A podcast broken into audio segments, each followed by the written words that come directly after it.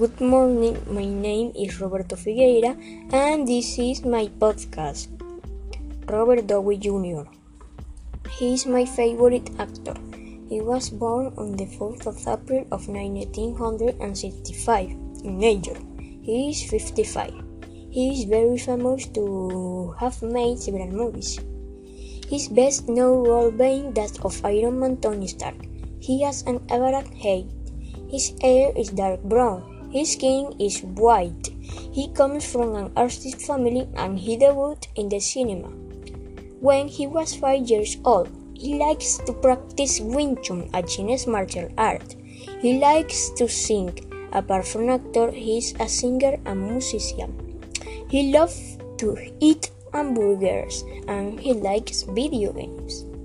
He studied ballet in the 60s. Due to the work of his father, his family traveled a lot. He likes to practice yoga and thus achieve a vital balance.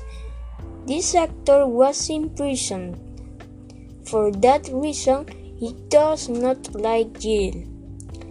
He does not like to have a short tattoo. For this reason, he must healing shoes on the set.